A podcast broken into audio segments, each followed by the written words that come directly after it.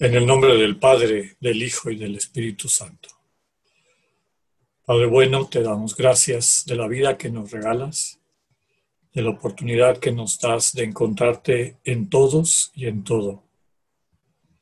Te pedimos nuevamente el don de tu Espíritu que nos guíe, que actuando en nuestro interior realice el milagro de la comunión, de acoger la oferta de amor que nos haces permanentemente Danos la gracia de crecer en nuestra capacidad de atenderte a ti, de percibir la forma como estás en cada uno, en cada una. Todo esto te lo pedimos confiados en aquel que nos mostró el camino, Jesucristo nuestro Señor. Amén.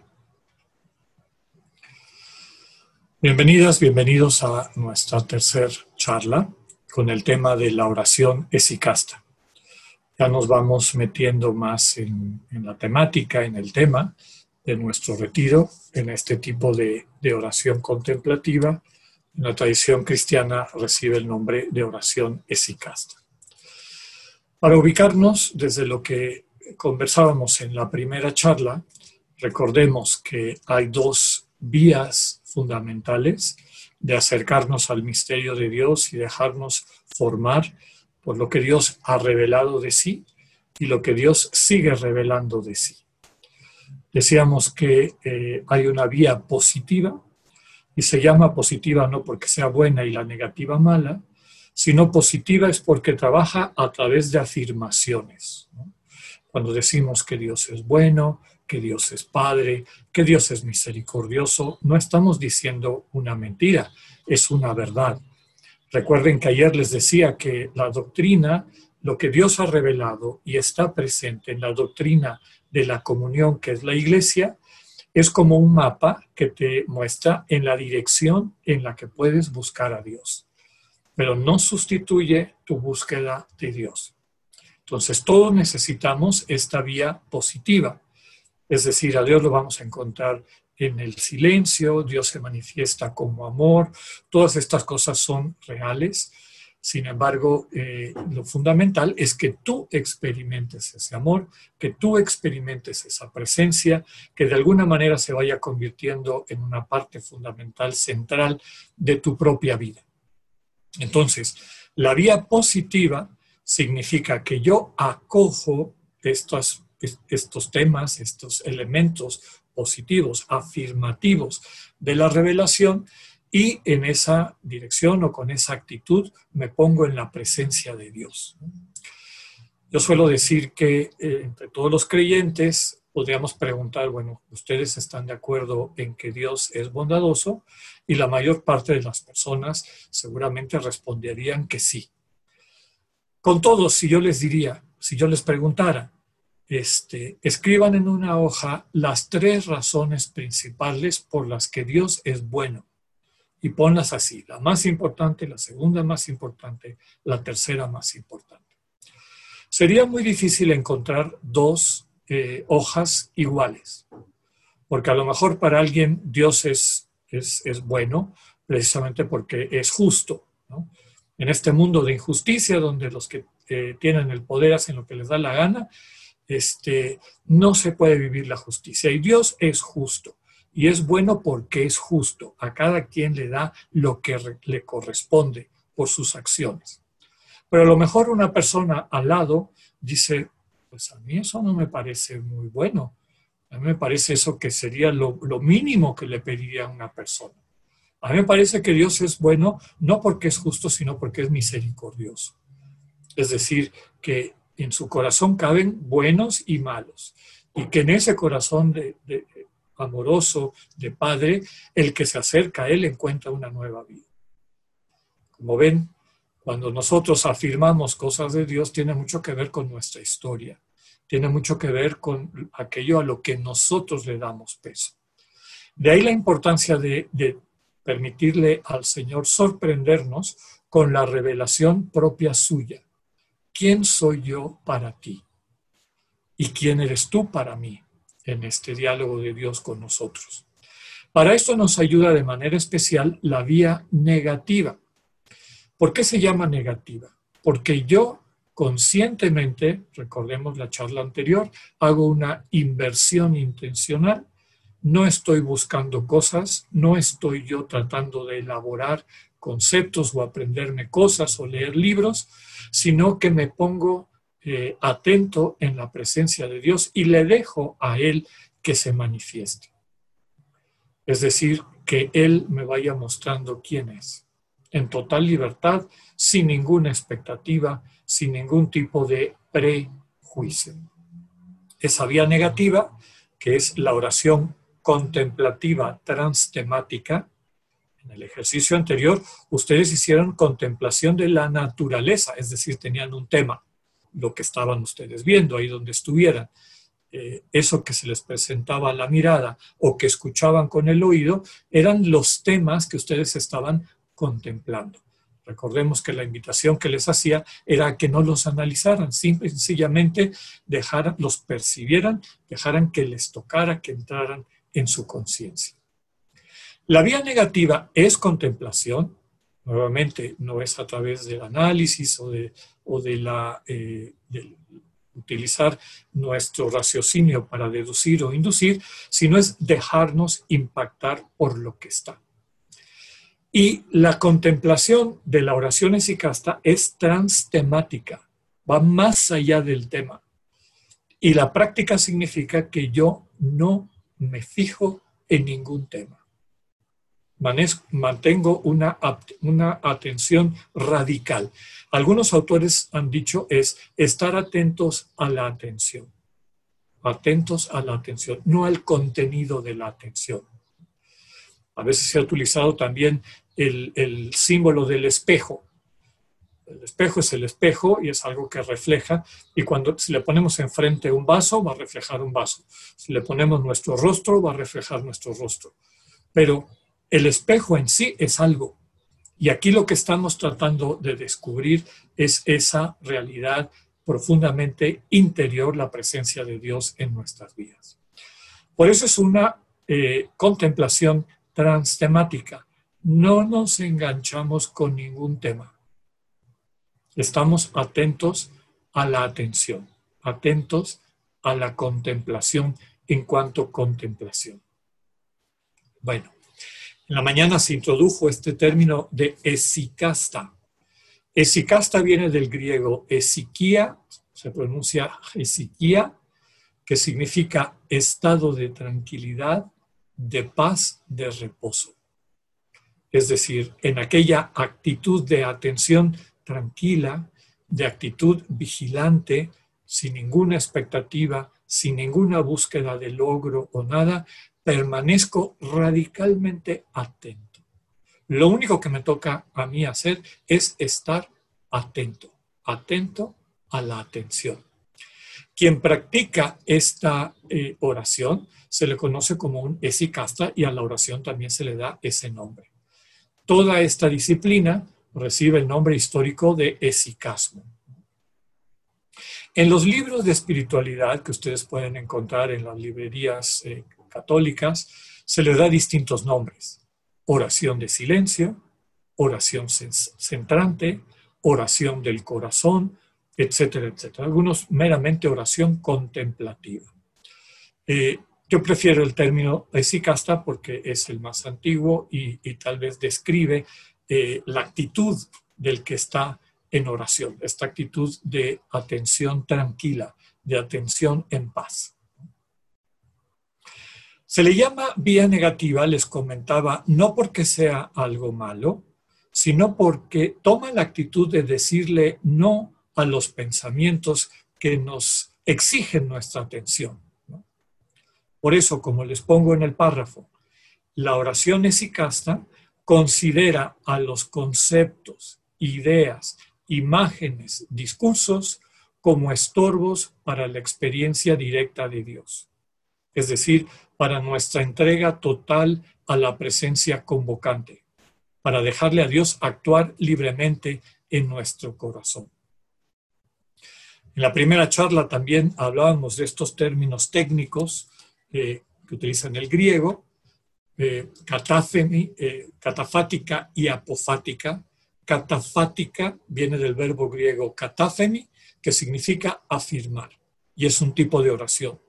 Cuando yo en mi mente, leyendo la Sagrada Escritura, leyendo un texto doctrinal, etcétera, voy encontrando, asumiendo, saboreando aquellas afirmaciones que Dios ha hecho de sí a través de esta comunidad que es la iglesia.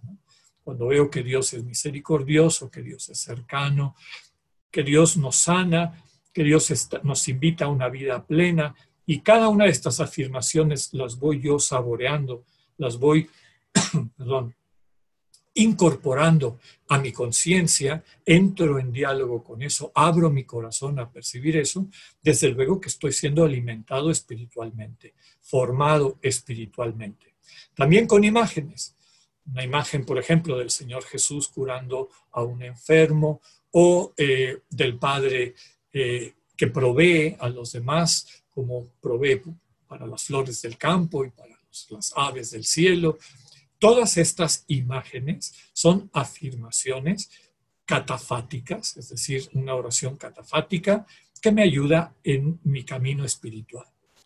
Con todo, también decíamos que necesito complementar ese alimento para mi vida en darle a Dios la oportunidad de tomar la iniciativa y de comunicarme en total libertad, sin ningún concepto, sin ningún texto, sin ninguna idea. Esa es la oración apofática, que viene, que viene del, del griego apofemi, que significa negar, decir no. ¿A qué le digo no? Le digo no a mis pensamientos, ideas, discursos, conceptos, etc. ¿Por qué? Porque me pueden distraer. Y le digo no a todos mis conceptos, ideas, etc. No solamente los negativos, la invitación a hacerle daño a alguien o una cosa así radical, también a los positivos. El tiempo que dura la oración de silencio, yo no me engancho a ningún pensamiento ni imagen. Me quedo en la atención. No me interesa lo que están poniendo frente al espejo. Estoy en el espejo. Esa actitud, eh, ese es el, sentido de la vía negativa, el apófemi, que implica no engancharme con mis pensamientos. Algunos estudiosos han dicho que desde que despertamos, nuestra conciencia va correteando pensamientos. Ponte, tú a recordar lo que pensaste hoy en la mañana cuando despertaste, cuando sonó tu despertador o la manera como hayas despertado. Inmediatamente la mente te pone un pensamiento uy, es hora de levantarse, hoy es sábado, acuérdate que estás dentro del retiro, ese es un pensamiento, y tu conciencia lo va siguiendo, como que el pensamiento te jala y tú vas detrás. Mientras estás siguiendo ese pensamiento, de repente viene otro. Ay, qué rico, huele a café. Seguramente ahorita están preparando café. Qué ganas de tomarme una taza para terminar de despertar te das cuenta cómo tu conciencia dejó un pensamiento y empezó a seguir otro pensamiento. Y después de seguir ese pensamiento, se presenta otro. Ay, este, se me olvidó prender el calentador ayer, va a estar fría el agua, ¿cómo me voy a bañar? Ya te jaló otro pensamiento. La mayor parte de nosotros nos pasamos el día correteando nuestros pensamientos. Algunos son muy feos, angustiantes, otros son eh, eh, bonitos porque te hacen recordar cosas o te prometen cosas agradables al futuro, pero todos son pensamientos. Muchas de esas cosas en el fondo no existen, no son realidad, no están en el presente. Lo que aquí cultivamos es la libertad de decidir si yo sigo un pensamiento o no. Mucha gente cree que él o ella son sus pensamientos. Y desde luego que nosotros somos más que nuestros pensamientos. Tu conciencia es más que tus pensamientos. Tu conciencia está viendo en qué dirección se, se está moviendo. Y finalmente decide, aquí vale la pena, sigo, aquí no vale la pena, ya ni le doy vuelta. Aquí la dificultad es que raramente somos conscientes de eso, estamos pegados a los pensamientos. Por eso nuestra práctica de oración contemplativa me gusta llamarle mente o conciencia de teflón. Surge un pensamiento y se te resbala. Y otro pensamiento y se te resbala. Y otro pensamiento y se te resbala. No te enganchas con ninguno. Aquí es importante subrayar que nadie puede acallar sus pensamientos. Nadie. La mente es como un piloto automático. Es, está constantemente produciendo datos de realidad. Para eso la tenemos. Es un don de Dios que te ayuda a ubicarte en realidad. El problema es que la mente, que debe de ser un instrumento para guiarte, se convierte en tu amo y te va dando instrucciones. Y uno va pegadito a lo que la mente le va diciendo. Aquí lo que vamos a descubrir es que lo más profundo de nosotros es una libertad. La libertad de decidir, esto me interesa o no me interesa. Y la práctica constante durante el tiempo de la oración esicasta es decir no a los pensamientos. Que no sé qué, no. Y ahora, dentro de dos horas, no. Este, ¿Hay que alabar a Dios por su grandiosa majestad? No. Ningún pensamiento, ni negativo ni positivo. No los puedo controlar. Vienen solos. Déjate de pelearte con eso. Aquí la clave es, ¿les haces caso o no les haces caso? ¿Te enganchas o no te enganchas? Vas a ir desarrollando esto que les describía como conciencia de teflón. Para ayudarnos en esto, hay una serie de eh, prácticas o de elementos metodológicos que te ayudan a desprenderte de los pensamientos y a tomar libertad frente a tus pensamientos. Y es lo que eh, un pequeño relato un poco legendario de un maestro espiritual de la montaña santa, que es como el lugar, el corazón espiritual del cristianismo oriental, ortodoxo, el Monte Athos, un padre espiritual de ahí, el Abba Pablo, enseñaba a la gente este tipo de oración de una forma muy sencilla y muy práctica. De eso es de lo que vamos a tratar de crecer y de practicar a lo largo de nuestro retiro. La historia o el cuento dice así. Ante la petición de un hijo espiritual que le dice al Abba, dame una palabra de vida, es decir, comunícame vida, este hambre que tengo yo de una vida plena, de felicidad, que mi corazón siente que está en algún lugar y no lo he encontrado. ¿Qué debo de hacer? En el fondo es enséñame a orar, enséñame a vivir en comunión con Dios. Que Dios no sea un concepto, que Dios no sea una idea, que Dios no sea una muletilla a la cual acudo cuando la vida me pone en problemas o no sé qué hacer. Quiero vivir en comunión, en relación de amor con un Dios vivo que no soy yo, no es una proyección de mí, es un otro que me acompaña.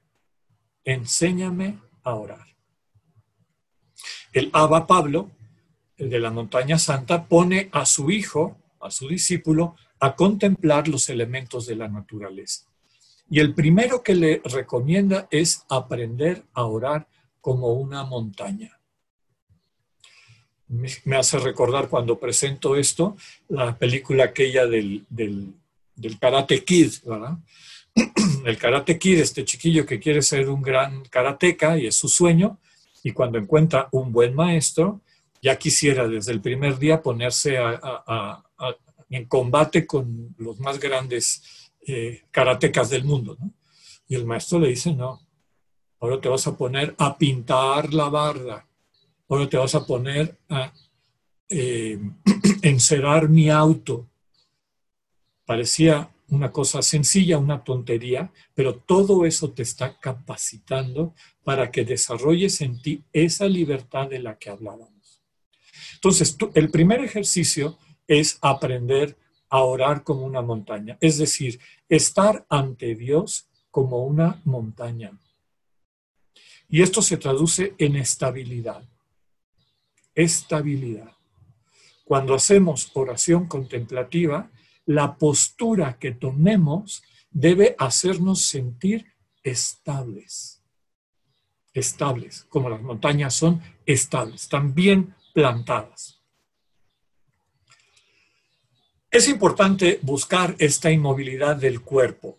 La mayor parte de nosotros, sobre todo por nuestra cultura occidental, hemos desvinculado la mente del cuerpo, pero la mente y el cuerpo están pegados, trabajan juntos, no puede haber uno sin el otro. Eh, tenemos las imágenes, por ejemplo, de, una persona nerviosa, un, esposo que está esperando el nacimiento de su hijo, como nos lo presentan las películas, nervioso, está caminando de un lado a otro, antes cuando no se veía mal que la gente fumara, estaba fume y fume y fume, etc. Una mente intranquila intranquiliza el cuerpo. Aquí lo que estamos haciendo es lo contrario. Como están vinculados, yo es más fácil que tranquilice mi cuerpo a que tranquilice mi mente. Entonces, como es más fácil que yo me controle sentado, inmóvil en un lugar, ese es uno de los primeros ejercicios que voy a hacer. Para que este cuerpo en paz, este cuerpo inmóvil, tranquilice a la mente. Para esto es importante una postura apropiada. Quiere decir, suficientemente cómoda para que no nos distraiga por el dolor, pero no tan cómoda que nos quedemos dormidos. Si preguntáramos, bueno, ¿cuál es tu postura más cómoda? ¿Dónde aguantas más tiempo? No, pues acostado, puedo acostar, aguantar hasta siete horas, sí, pero dormido. Entonces hay que buscar un equilibrio suficientemente cómoda para que el tiempo de la oración inmóvil no te muevas, y cuando digo no te muevas, es no te muevas. No mueves ni un dedo, ni una mano, nada. Total y absolutamente inmóvil. Como veremos más adelante, estos tiempos de oración inmóvil duran 25 minutos. Entonces, se trata de buscar una postura en la cual yo sé que voy a estar los próximos 25 minutos inmóvil. Entonces, me, me siento de una manera que lo pueda aguantar. Desde luego que es importante procurar lugares y momentos apropiados. Lugares donde haya silencio, donde haya tranquilidad, ausencia de distractores. Ahí donde ustedes están haciendo su retiro de, introducción a la oración contemplativa, en sus casas o donde estén, traten de buscar un lugar donde encuentren esto. Silencio, tranquilidad, ausencia de distractores. Si están compartiendo ese espacio con otras personas que no están en el retiro, avísenles, voy a estar en mi cuarto, por favor, no me busquen. Durante este tiempo voy a estar en silencio. Hasta pueden poner un letrero afuera para que la gente les respete. Y desde luego, cero celular, cero distracciones.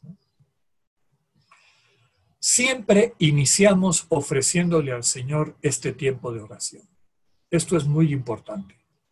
Recuerda que la oración contemplativa es una, oración de entrega. Te vas a entregar completamente en las manos de Dios. Señor, por un ratito, por estos 25 minutos, no le voy a estar haciendo caso a la loca de la casa, a mi mente que me está diciendo, levántate, haz tal cosa, nos falta esto, ahora sigue lo siguiente, etcétera, etcétera. Estos 25 minutos, Señor, solo voy a estar para ti.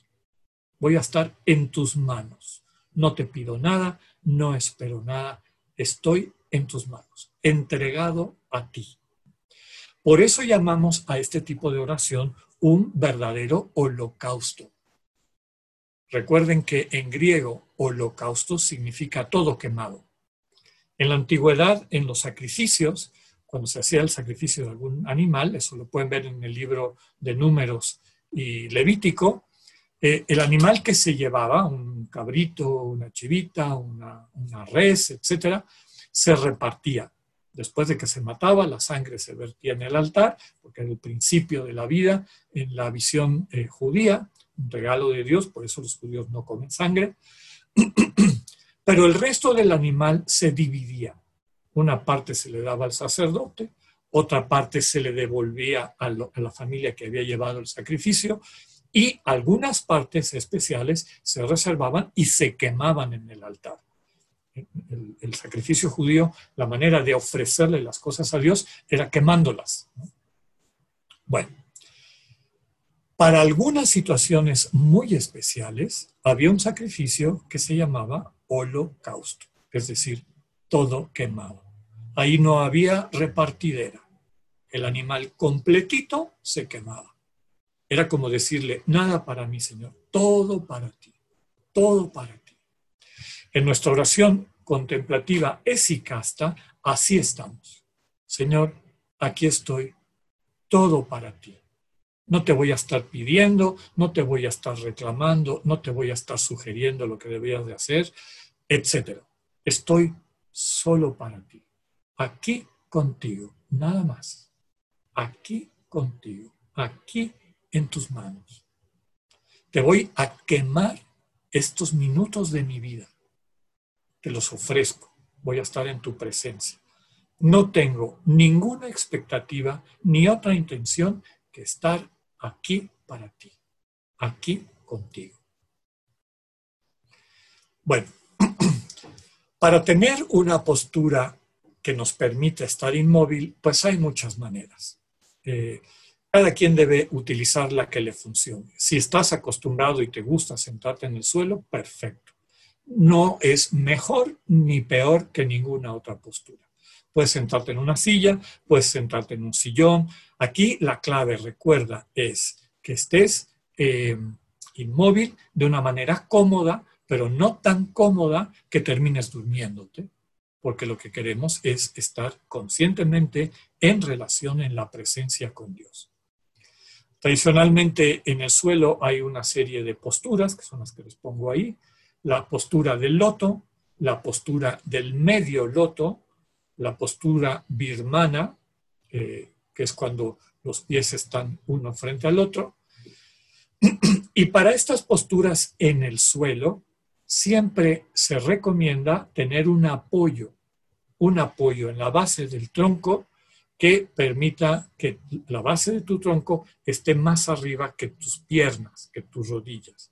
Este desnivel que te transmite, sea un banquito, sea un cojín, ayuda a que tu espalda quede derechita, si es que te vas a sentar en el suelo.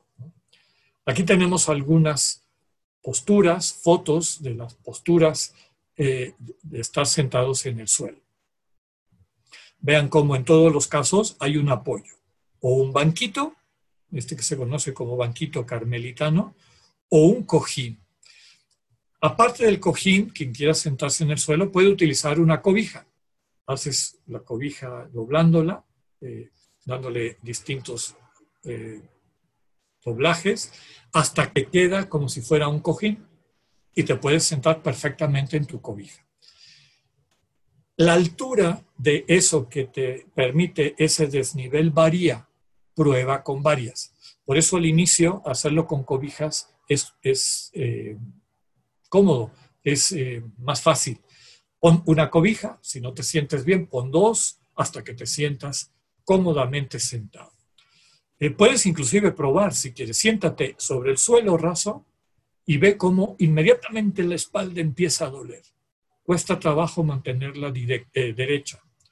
Una vez que pones tu cojincito o tus cobijas o tu banquito, que la espalda se endereza sola. Aquí quiero subrayarles, la clave es inmovilidad no es eh, escuela de faquires, a ver quién aguanta más.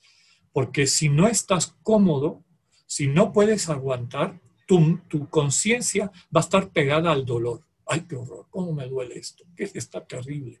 Y no nos interesa estar atentos al dolor, queremos estar atentos al Dios que está presente.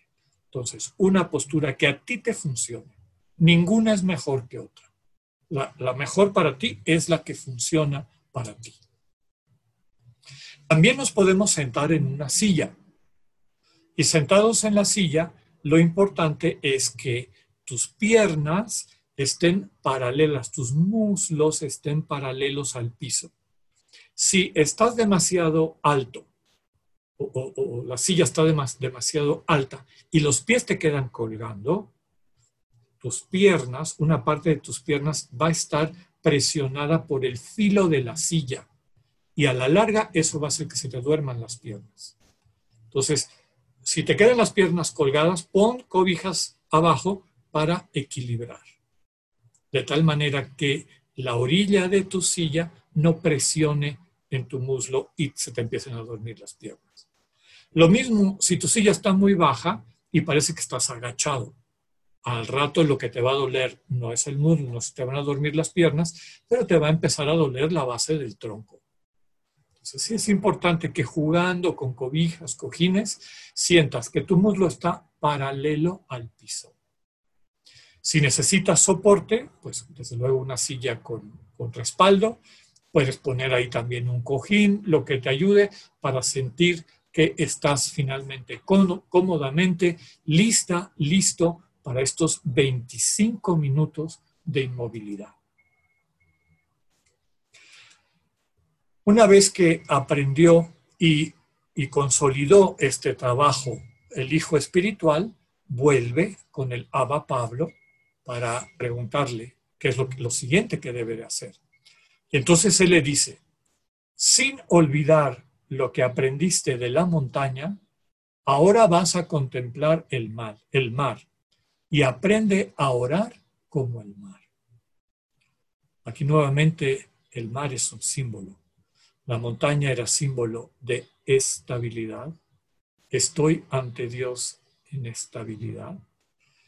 Y ahora estoy ante Dios con un ritmo.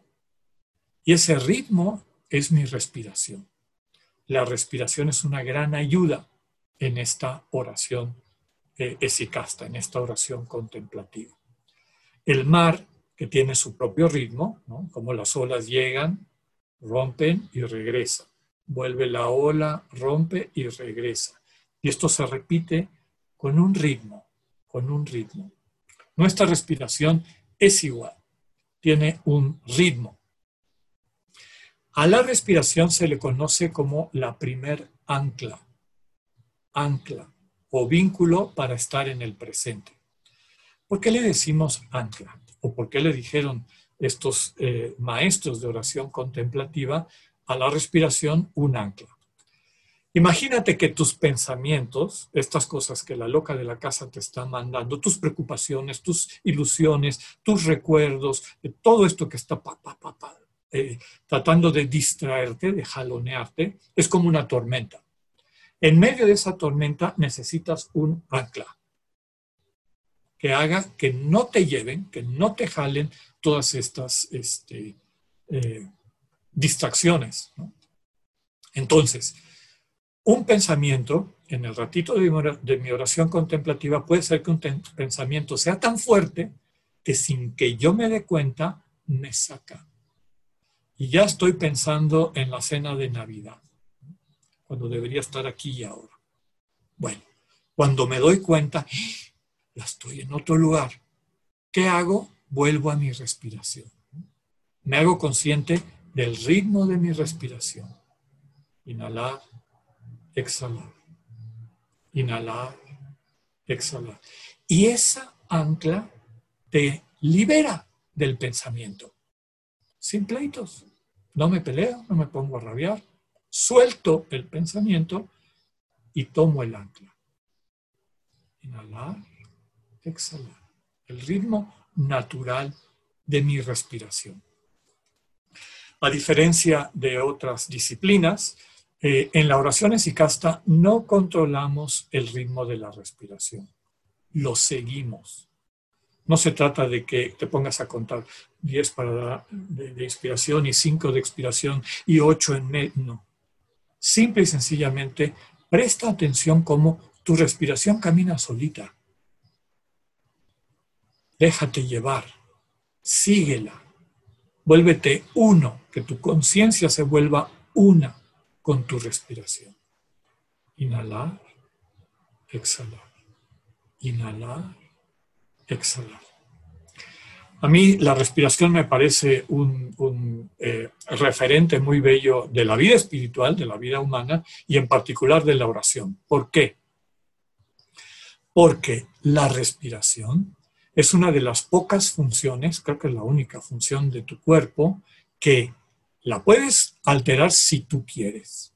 Yo puedo respirar más hondo, o puedo respirar más rápido, o puedo respirar de una manera superficial, etc. Puedo controlar a voluntad la respiración. O la puedo soltar. Y va solita. Yo no tengo que decir, ¡Ah! tengo que respirar. Imagínense si fuera eso así a la hora de dormir o lo que sea. O la controlo o la suelto. Si la suelto, va sola, agarra su propio camino. Es decir, no necesito controlarla. Y eso es un referente, me parece a mí, muy bello a nuestra propia, nuestro propio intercambio, nuestro intercambio con, con Dios en la oración. Aquí yo no controlo, suelto, suelto. Tú toma la iniciativa. Estoy en tus manos. Me dejo llevar por ti. Me gusta decir también que la respiración es como nuestro metrónomo. El metrónomo es un aparatito que los eh, estudiantes de música serios conocen. El, metrónomo te pone, te, te da el ritmo, te mide el ritmo y el ritmo apropiado. Muchos hemos escuchado a niños o niñas, bueno, a veces adultos también, que están empezando a tocar el piano o la guitarra, etcétera, y cuando tocan solos y sin metrónomo, parece que o que los están correteando y, y, suena muy feo lo que están tocando, o van muy despacio. Entonces, el metrónomo, cuando lo prendes, te pone el ritmo. Tac, tac, tac, tac, etcétera. Ayer les comentaba que nosotros tendemos, tendemos a estar correteando la vida. La respiración, la atención a tu respiración en su normalidad, dejándola ser ella sola, te va transmitiendo tu ritmo, tu verdadero ritmo humano, no de máquina, humano. Pues por eso la atención a la respiración es muy importante. Muy bien. Después de tiempo dedicado a esta segunda ancla, recuerden que las anclas se van sumando. Respiración. Eh, bueno, primero el ambiente que es este de estabilidad, la montaña. A la montaña se le agrega este ritmo pausado de la respiración. En estabilidad voy viviendo mi ritmo, me voy dejando llevar por este ritmo de la vida que habita en mí, que no tengo que controlar. Debo dejar que actúe en mí, que me vaya llevando, que me vaya sosteniendo. Se llaman anclas, decíamos, porque nos permiten volver de nuestras distracciones. Y ahora vamos a ver la segunda ancla. Una vez habiendo aprendido a orar como la montaña y como el mar, el Abba le propone a su hijo espiritual que contemple los girasoles y aprenda su secreto de oración. ¿De qué se trata esto? Aprender a orar como el girasol significa tener la atención indivisa. El girasol se llama así porque va siguiendo al sol. Lo va siguiendo. Donde está el sol, el girasol está enfocado al sol es el símbolo de esta atención indivisa, del estar aquí y ahora. A todos nos ha pasado, a veces estás hablando con una persona, le estás compartiendo algo importante y ves en su mirada que no está contigo. ¿Sabe Dios en qué está? Está pensando en un problema. Le dices, oye, oye, atiéndeme. Te estoy diciendo algo. Ay, ay, disculpa, disculpa, es que me acordé de un pendiente que tenía. Bueno, eso nos pasa muchísimo y nos va a pasar también en la oración. Por eso necesitamos una segunda ancla que nos mantenga en el aquí y ahora. Además de la respiración, las sensaciones corporales. Hoy en la mañana, el ejercicio que hiciste fue de sensaciones corporales. Aunque hubieras querido, no hubieras podido fabricar para tu mirada una realidad que no estuviese ahí. Si hubieras querido ver la noche, pues eh, en realidad en lo que está presente no lo puedes fabricar porque lo que está presente es el día. Entonces lo que vas a ver es eso. Aunque quisieras eh, fabricarte eh, otro tipo de estímulos a través del oído o del olfato o de lo que sea, lo que está afuera es lo que finalmente tú percibes. Por eso, los datos que te dan tus sentidos corporales te regresan al aquí y ahora. Puede ser que nuevamente estás eh, sopesando un problema y te das cuenta, uy, debo de estar en la oración contemplativa y ya estoy pensando cómo voy a resolver este pendiente de la semana que viene. ¿Cómo regreso aquí y ahora? Mi respiración y algún sentido corporal. Para algunas personas les sirve el tacto. Eh, por ejemplo, algunos de los grandes maestros de la oración contemplativa que encontramos en una antología de textos que se llama La Filocalia, dicen, concéntrate en tu corazón.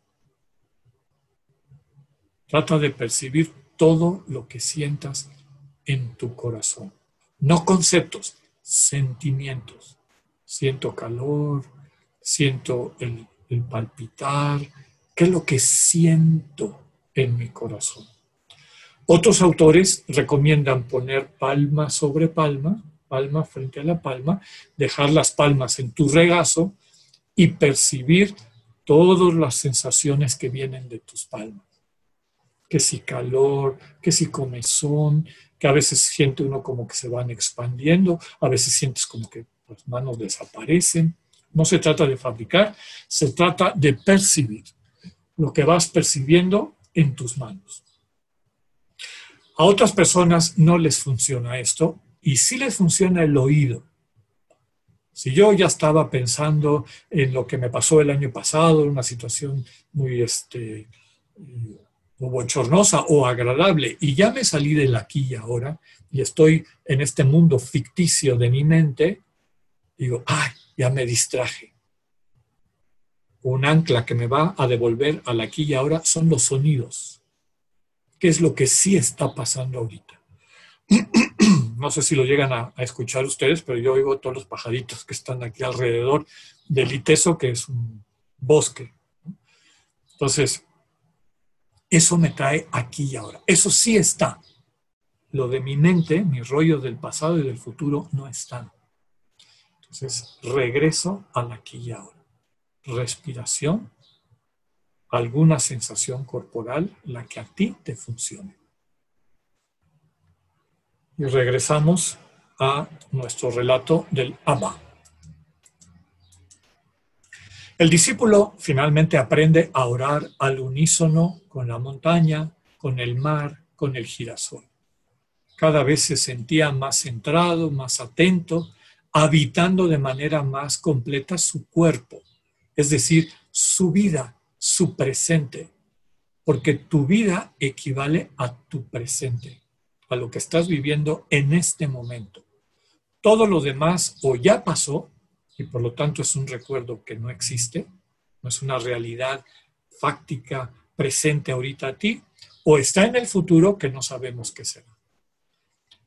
Tu vida se desarrolla, se desenvuelve, se concreta en tu manera de estar presente. Entonces, a través de estas anclas aprendemos a estar cada vez más presentes, aquí y ahora. Cuando el Abba vio que su discípulo, ya en estabilidad, al ritmo de su respiración, estando aquí y ahora a través de estos bellísimos canales eh, de, de encuentro, de contacto con nuestro entorno, que son los sentidos, cuando se da cuenta que así está su discípulo, entonces lo lleva al último paso, al tercer paso, a la tercer ancla. Se lleva al discípulo al columbario. Columbario viene del latín columba, que es este, paloma, donde están los nidos de, las palomas, y lleva al discípulo ahí para dejarse enseñar a orar por las palomas. Aprender a orar como las palomas implica esta repetición constante de alguna palabra que también nos ayuda a centrarnos aquí y ahora. Nos hace recordar el verbo griego meletán, que significa murmurar a media voz. Algunos estudiosos de la lengua dicen que a lo mejor de ahí viene la palabra meditar, murmurar a media voz. ¿Qué quiere decir esto de murmurar a media voz? Bueno, todos los que hemos convivido, porque hay palomas cerca de la casa o lo que sea, si nos acercamos a sus nidos, a los lugares donde están, lo que oímos es un, murmullo que se repite, un sonido que se repite, ¿no? Uh, uh, uh, Parecía que están repitiendo lo mismo, lo mismo, lo mismo. Esta tercer ancla, ya decíamos que la primera es la respiración, la segunda las sensaciones corporales, la tercera es la palabra. La palabra en la tradición cristiana, esta palabra repetida muchas veces a un cierto ritmo, la conocemos como jaculatoria. En otras tradiciones, y ahora este, pues ha difundido más el término sánscrito para describirlo, se le denomina mantra, que es una castellanización del sánscrito mantram. Eh, en el fondo es una frase sencilla que se repite constantemente a un ritmo. ¿Cuál es el ritmo? El ritmo de tu respiración. Es repetir una palabra al ritmo de tu respiración. Cuando alguien va a entrar en este camino de la oración contemplativa, se le sugiere que inicie con una palabra muy sencillita muy sencillita. Puede ser sí o no. Tú escoge la que quieras, la que te salga con mayor naturalidad. ¿Cómo la vas a repetir? Inhalar y al exhalar, que es normalmente cuando hablamos, dices un sí que dure toda tu exhalación. Inhalar. Sí. Inhalar. Si, si estás solo, puedes practicar o sola, puedes practicar en voz bajita, pero si estás en un lugar público o estás compartiendo el espacio con otras personas en oración, lo puedes decir mentalmente. Aquí es importante que, que lo digas con naturalidad. Algunas personas el sí como que se les dificulta. Si se te dificulta el sí, puedes decir no sin ningún problema. Inhalar y al exhalar no. Inhalar. No. Cuando hacemos retiros más extensos, le dedicamos cuando menos un día a esta ancla y a esta primera palabra. ¿Sí o no? Ustedes están en un retiro de introducción. Si quieren pueden empezar por esa o empezar por alguna de las otras. Normalmente, después de un tiempo con el sí y el no, nos movemos a algunos de los títulos de la Virgen María, los títulos de nuestra Madre. María, Madre, Señora, ven Señora, aquí estoy Madre. Eh, lo que te salga de tu devoción, hay algunas jaculatorias tradicionales que también podemos utilizar. Aquí vuelvo a decirles, para iniciar se recomienda que sean cortitas. O María, o Madre, o Madre mía, o mi Señora, aquí estoy Señora, cortito, cortito, que lo puedas decir en una exhalación. Después de un tiempo eh, orando con María o con Madre, podemos movernos al eh, digamos, al campo semántico de los títulos del Señor Jesús. Señor, Maestro, mi Maestro, ven Señor, etc. El que te nazca con naturalidad. Nuevamente al ritmo de tu respiración. Inhalar y al exhalar, ven Señor. Inhalar, ven Señor. O inhalar, aquí estoy Señor. Inhalar, aquí estoy, Señor.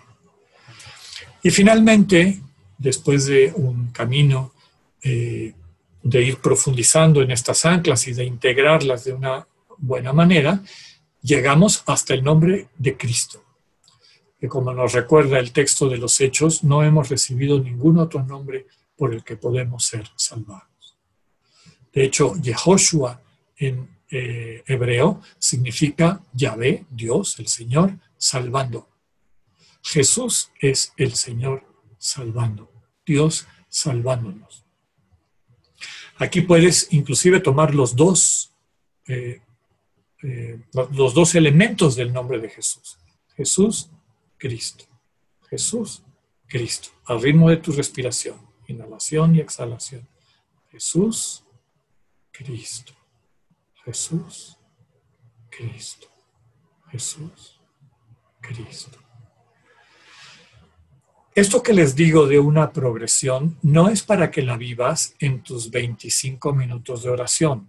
No quiere decir, bueno, los primeros tres minutos voy a decir sí y los otros cinco minutos voy a pasar a María y después los últimos diez minutos no. Tú escoge cuál y todo el tiempo de tu oración te quedas con ese.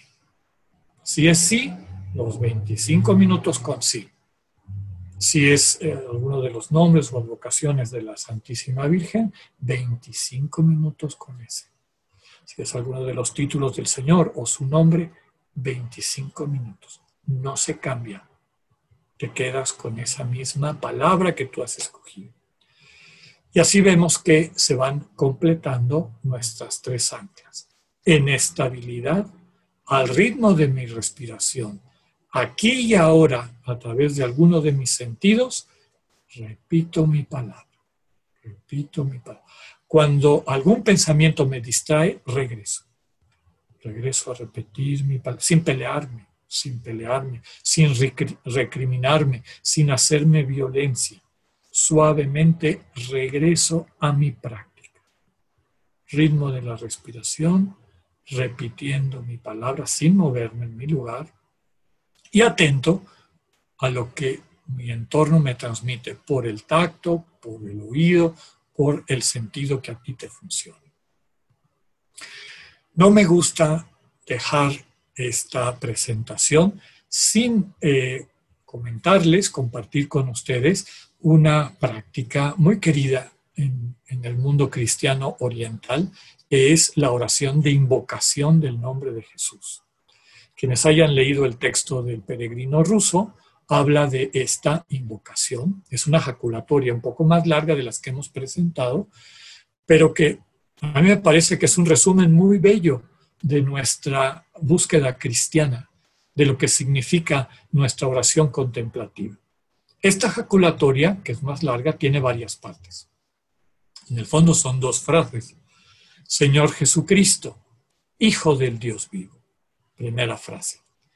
Este Señor Jesucristo, Hijo del Dios vivo, evoca la confesión de fe de Pedro que encontramos en el Evangelio de Mateo 16, 16. Cuando el Señor les pregunta, ¿quién dicen ustedes que soy yo? Y Pedro, movido por el Espíritu, es decir, con esta luz, esta intuición que Dios nos da para descubrir dónde hay vida para nosotros, le dice a Jesús, tú eres el Cristo, tú eres el Hijo del Dios vivo. Cristo significa Christos en griego, que es lo mismo que Meshaya en hebreo, literalmente significa ungido, es decir, con aceite. Pero el aceite era símbolo de consagración. Lo que está diciendo Pedro es, tú eres el consagrado. ¿Y a qué está consagrado Cristo? Está consagrado a salvarte a ti. Su vida está consagrada a ti. Viene por ti. Viene a salvarte a ti. Eso es lo que entiende Pedro. Tú eres el consagrado, aquel que ha venido a salvarme. Y tienes la capacidad de hacerlo porque eres el Hijo del Dios vivo. Ese es el sentido de la primera frase. La segunda frase dice, ten compasión de mí, un pecador. Esta segunda frase nos recuerda la súplica insistente del ciego de Jericó. Cuando se entera por el ruido que oye que, está pasando, es Jesús de Nazaret. Dice, esta es la mía, no lo puedo dejar ir. Y empieza a gritar, Hijo de David, ten compasión de mí. Hijo de David, ten compasión de mí. Todos lo tratan de callar, pero él no se calla. Él insiste, ten compasión de mí. Hijo de David, ten compasión de mí. Y llega el momento en que Jesús lo manda a llamar. Y los mismos que lo estaban callando antes, ahora le dicen, levántate, ánimo, te está llamando. Y cuando él llega con Jesús y el Señor le pregunta, ¿qué quieres que haga por ti? Él le dice, Señor, que vea. ¿Se acuerdan ayer que hablábamos de la transfiguración? Que nuestro problema es que no vemos al Señor. Estamos ciegos. No quiere decir que no tengamos el uso de la vista, aunque podamos ver con nuestros ojos de la carne, nuestros ojos del corazón están ciegos. No ven a Dios, ni en los hermanos y hermanas, ni en el mundo, ni en lo que nos rodea. Y por eso, como ciegos que estamos, le estamos insistiendo al Señor, ten compasión de mí, un pecador. Ten compasión de mí que estoy ciego. Ten compasión de mí que estoy enfermo. No te veo, no te descubro. Entonces, como podemos ver, es el resumen de nuestra vida cristiana. Reconocer a Cristo como don de Dios, el que se ha consagrado a mí, a salvarme, y que tiene la fuerza porque es el Hijo de Dios. En Él habita el amor de Dios que hace todas las cosas nuevas. Y le pido que tenga compasión de mí. Es decir, que acoja sobre sí mi padecimiento que es lo que hace el Señor en la cruz, no para pagarle a un Dios que lleva cuentas, un Dios sanguinario al que hay que pagarle con sangre lo que se le debe, ese Dios no existe. Pero el pecado, es decir, la ruptura del amor en tu vida y en mi vida tiene consecuencias. Un maltrato que tú hayas recibido tiene consecuencias. Es una herida, es un sufrimiento, es algo que cargas. Si se lo entregas al, Señor, él lo carga. Y al cargarlo te aligera, te sana. Contigo te sana. Y eso es lo que le estamos diciendo. Ten compasión de mí. Te entrego mi enfermedad, te entrego mi dolor, te entrego mi incapacidad. A ti que te has consagrado a mí y que en el amor de tu Padre tienes el poder de hacer las cosas nuevas.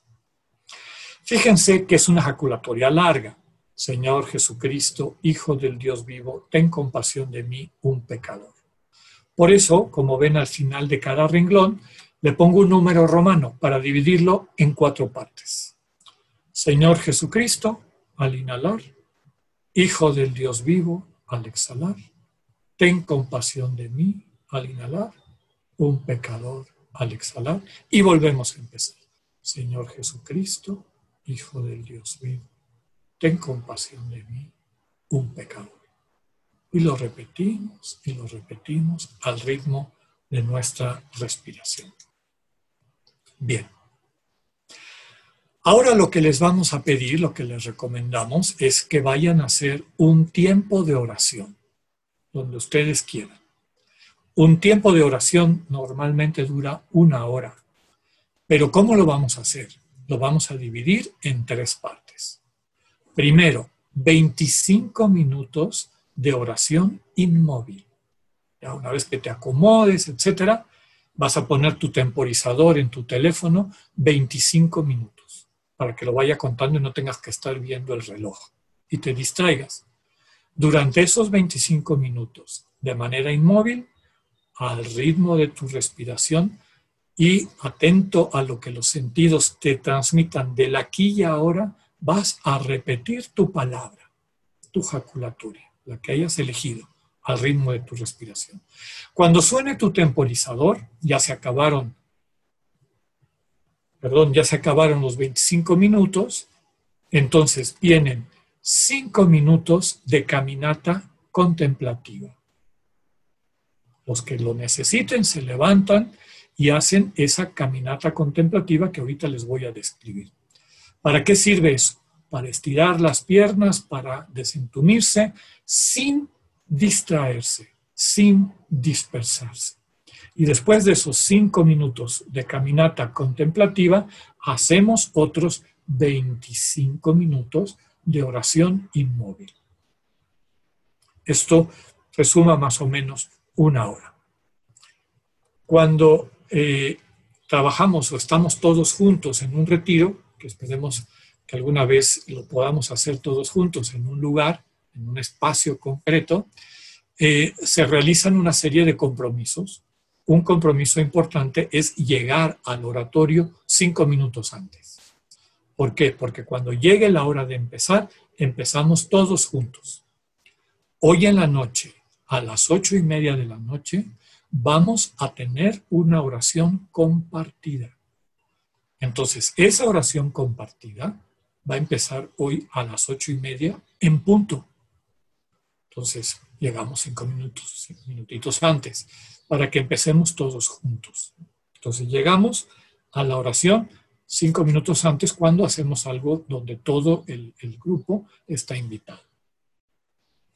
Suele iniciar la oración con el toque o tres toques de campana. ¿Por qué tres y no uno o no dos? Porque es lo más práctico. Y es tan práctico que en muchas actividades humanas se utiliza. Si fuera solo una campana, algún despistado no la oyó. Oye, ¿qué ya tocaron? Si son dos, apenas empieza uno a ubicarse. Y ya con la tercera podemos arrancar juntos. Por eso en las competencias eh, eh, deportivas, eh, de atletismo, siempre es en sus marcas, listos, fuera, tres veces. En el teatro lo mismo, primera llamada, segunda llamada, tercera llamada. Como que te va guiando. Ubicarte, ya va a empezar, empezamos. Tres campanadas. Y para terminar, suena dos veces. Quiere decir, se acabó ese ciclo, vamos a pasar al siguiente. Normalmente cuando estamos en un retiro presencial, cuando inicia los primeros 25 minutos y los segundos 25, minutos, se cierran las puertas para que la gente no distraiga al estar entrando y saliendo. Si alguien necesita salir de urgencia, pues puede salir, pero no entra sino hasta que la puerta se vuelva a abrir. Cuando las personas llegan tarde en estos retiros, se quedan afuera, no pierden su oración, pero no la hacen en el oratorio, donde están los demás. Hacen su oración afuera y cuando se vuelven a abrir las puertas, se reincorporan con el grupo. Para terminar, ¿qué es la caminata contemplativa? Es un momento de oración inmóvil entre un momento de oración inmóvil y el siguiente, tenemos una especie de descanso intermedio que es esta caminata contemplativa. Durante la caminata damos pasos al ritmo de nuestra respiración. Al inhalar, pones el talón, al exhalar, bajas el resto del pie. Inhalar, exhalar y así vas caminando. Les invitamos en nuestra página, que ustedes ya conocen, eh, Cristina Babat nos hizo el favor de hacer unos videos muy cortitos para explicar muchas de estas cosas eh, prácticas que hemos compartido con ustedes. Entonces les invitamos a que los vean, a que se den una vuelta por allá. Ahí explica también este dinamismo de la caminata contemplativa. Lo que les diría es esto, es al ritmo de nuestra respiración y mientras estamos haciendo la caminata no dejamos nuestra jaculatoria la seguimos repitiendo. También es importante mantener las manos recogidas, no sueltas, no moviéndolas, recogidas, porque eso simboliza nuestro deseo de estar en nosotros mismos, no de desperdigarnos, sino de unificarnos. Sirve de descanso y para este, relajarnos de la postura sin dispersarnos. Y también nos sirve como un puente para la vida cotidiana. Pues que el Señor nos conduzca y les permita tener una buena experiencia de un primer encuentro con este tipo de oración. Si van a seguir el horario propuesto, como pueden ver en la página, ahora tocaría un tiempo, una hora, para hacer este tipo de oración. Muchas gracias.